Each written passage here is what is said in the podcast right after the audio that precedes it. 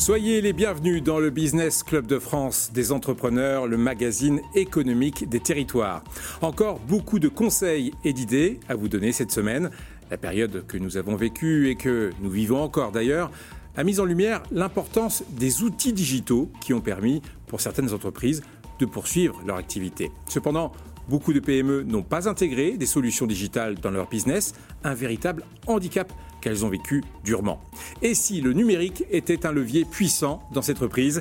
C'est le thème de notre émission cette semaine. Bonjour Michel Picot.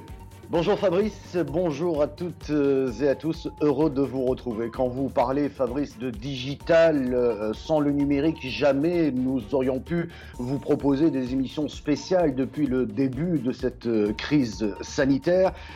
côté coulisses, bien vous le savez, Fabrice, je ne suis pas à côté de vous, je suis juste dans un autre studio à 200 km de vous.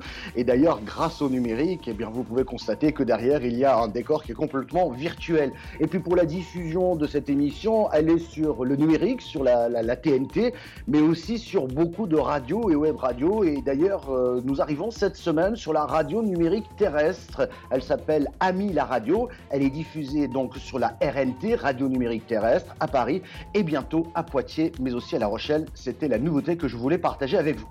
Alors, nous allons parler effectivement euh, de ce digital au service de toutes les entreprises, de l'usine de demain 4.0 euh, voire des solutions simples et peu chères qui peuvent réellement euh, vous aider, vous entrepreneurs. Guy Maboumani, le président du groupe Open, sera notre invité. Alors quand on parle de digital, c'est bien, il faudrait peut-être aussi prendre en compte une notion qui a tendance à se développer actuellement, malheureusement. Ce sont les cyberattaques et les PME sont les premières en ligne ces cyberattaques ont explosé hein, ces dernières semaines. Rémi Février, qui est expert en cybercriminalité, euh, viendra nous éclairer. Dans notre rendez-vous éco-région, nous irons à Bagnols-sur-Cèze, dans le Gard, où on a inventé le premier robot autonome, désinfectant, capable de détruire tous les virus. Vous découvrirez cela dans un instant. Puis nous irons aussi en Bretagne pour parler de l'usine de demain, l'usine 4.0. Au programme également cette semaine, nos conseils pratiques et utiles avec Pierre Pelouzet, le médiateur national des entreprises, et Patrice Béguet de BPI France. Voilà le programme, Fabrice. Parlons numérique et solutions digitales pour toutes les entreprises, quelle que soit leur taille ou leur secteur d'activité. Guy Mamoumani, bonjour. Bonjour Fabrice, bonjour Michel. Guy Mamoumani, bonjour. Euh, vous êtes euh, coprésident du groupe Open, groupe spécialisé dans euh, l'accompagnement et la fourniture de solutions technologiques et digitales pour les entreprises. Première question, avec la crise que nous avons euh, tous vécue, beaucoup ont compris euh, l'importance du digital, d'autres viennent à peine de comprendre l'utilité de ces, solutions euh, technologiques. Moi j'ai une question directe que je souhaiterais vous, vous, poser. Vous, vous parlez régulièrement de révolution numérique, mais nos TPE, PME sont-elles en retard dans ce domaine? Était-elle du moins préparée à ce que nous avons vécu? Bon, c'est une excellente question qui, euh, sur laquelle je travaille depuis maintenant plusieurs années. Euh, bon, d'abord, ce qu'il faut dire, c'est que cette crise a vraiment servi de catalyseur euh, à la transformation numérique sur tous les sujets éducation, santé, travail, relations sociales. et pour ce qui concerne les PME, c'est justement un enjeu particulier puisque quand j'étais vice-président du Conseil national du numérique, j'avais fait un rapport qui s'appelait Croissance connectée, et sur lequel on voyait le retard que les PME avaient euh, sur leur transformation. On doit dire aussi, et il faut le souligner, que certains territoires en France euh, bah, n'ont pas la fibre n'ont pas encore tout simplement de, 4G. On est encore loin donc pour la 5G. Là aussi, on n'était pas vraiment précis. Ah ben oui, ça c'est aussi un très bon point qu'il faut ajouter parce que c'est bien beau de dire euh, aux euh, citoyens euh, d'utiliser l'État au travers de, plateformes.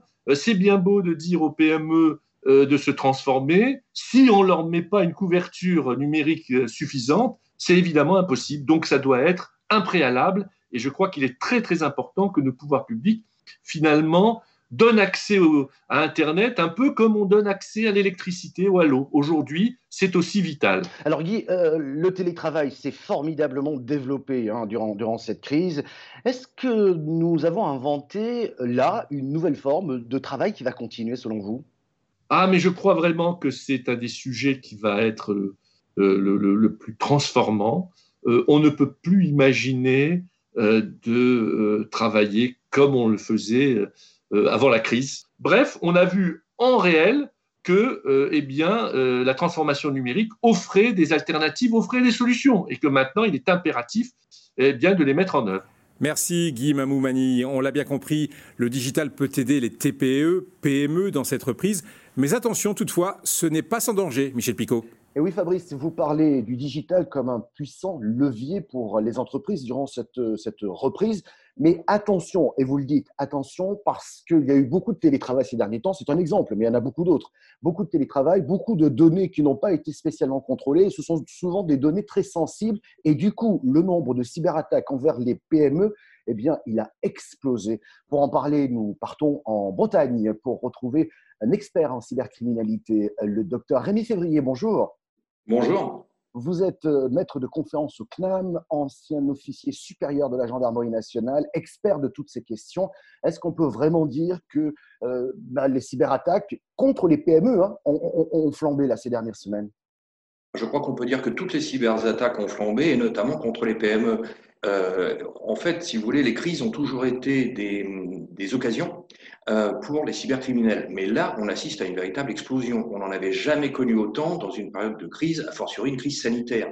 On a affaire à des attaques qui contre même des hôpitaux, des établissements de santé. On voit aussi qu'il y a des gens qui essayent de voler des formules de vaccins en préparation. On n'a jamais connu ça. Et au niveau des entreprises qui sont hors entre guillemets, du secteur de santé, on a aussi tout un tas d'attaques euh, via les nouveaux outils numériques qu'utilisent aujourd'hui les entreprises. Donc les PME sont forcément dans euh, le scope d'attaque. Dernière question, s'il y avait un conseil, que peut-on dire à ces managers de, de PME pour essayer à minima de se protéger?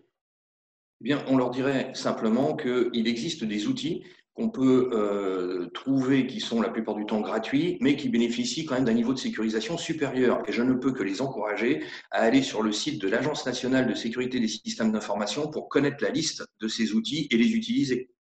Merci beaucoup pour toutes ces précisions, Rémi Février. Merci.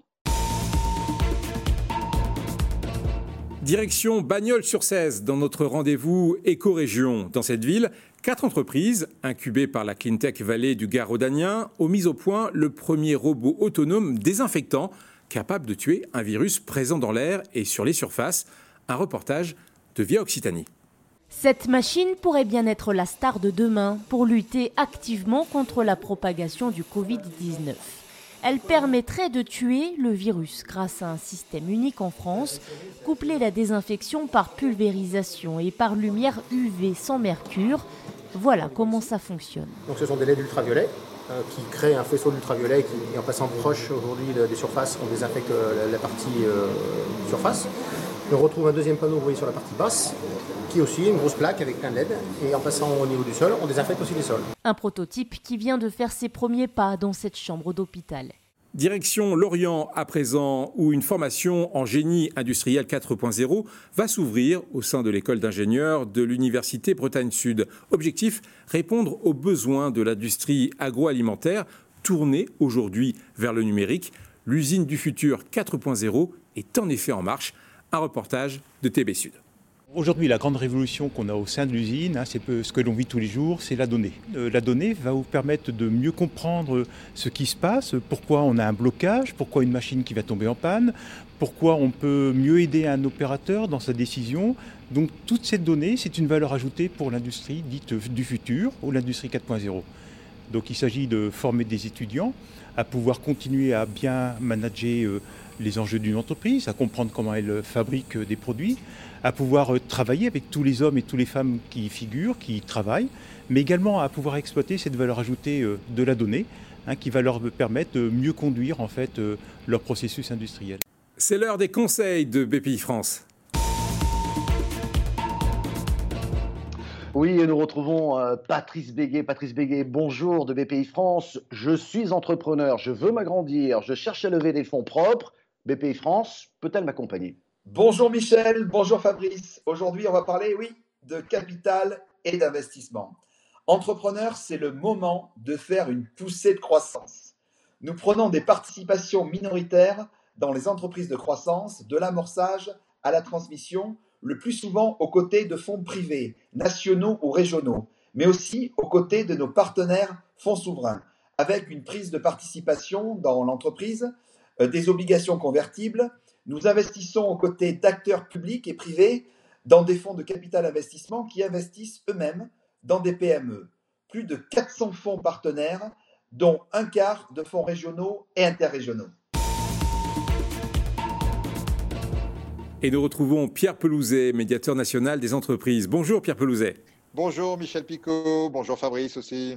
Pierre, je regardais le nombre de saisines de la médiation des entreprises qui a fait un bond spectaculaire avec la crise. Avant la crise, grosso modo, on ne va pas donner les chiffres précis, mais c'était un peu moins d'une centaine par semaine. Puis vous êtes passé à 400 saisines de la médiation par semaine, 600, 650. Je crains que ce chiffre augmente encore.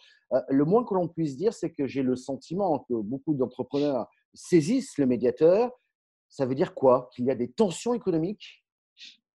Oui, effectivement, Michel, nous avons vu un bond spectaculaire hein, pendant les, périodes de, début de crise. On a été quasiment multiplié par 10 euh, dans le nombre de, saisines et de sollicitations que nous avons eues. Euh, donc, c'est l'occasion effectivement peut-être de réinstaurer le fait qu'on vous saisisse, de réinstaurer davantage, donc je dirais, de discussion, de confiance, puisque c'est la clé. Hein. on l'a on on évoqué à plusieurs reprises. En même temps, je me mets dans la peau de nombreux chefs d'entreprise. La saisine du médiateur des entreprises est gratuite et ça peut permettre d'ouvrir beaucoup de portes pour la suite. Quel type de saisine, Pierre? C'est toujours les retards dans les délais de paiement oui, toujours, c'est notre sujet numéro un. Deuxième sujet, tout ce qui a été autour de, des ruptures brutales, ruptures brutales de contrat, force majeure ou difficultés à livrer avec des pénalités de retard. Voilà, tout ce qui tourne autour des difficultés à opérer. Et puis, troisième sujet, un sujet nouveau pour nous, mais qui est monté euh, assez fortement en puissance, c'est tout ce qui est lié aux beaux commerciaux. Difficulté de payer les beaux commerciaux pour des petits commerçants, mais aussi difficulté à laisser un petit peu, à donner un petit peu de mou à ces petits commerçants pour certains grands bailleurs. Donc, dans tous ces cas-là, euh, saisir le médiateur était une possibilité. Et puis, surtout dans le cas où on avait un petit commerçant avec un petit bailleur, parce que là, les deux sont en difficulté. Et, là, encore une fois, il n'y a que le dialogue qui peut leur permettre ensemble de trouver une solution. Et c'est à ça qu'on les aide. Merci beaucoup, Pierre Pelouzet, pour, euh, pour toutes ces Merci, Michel Picot. C'est la fin de Business Club de France des entrepreneurs. On se retrouve la semaine prochaine pour de nouvelles aventures économiques. D'ici là, portez-vous bien.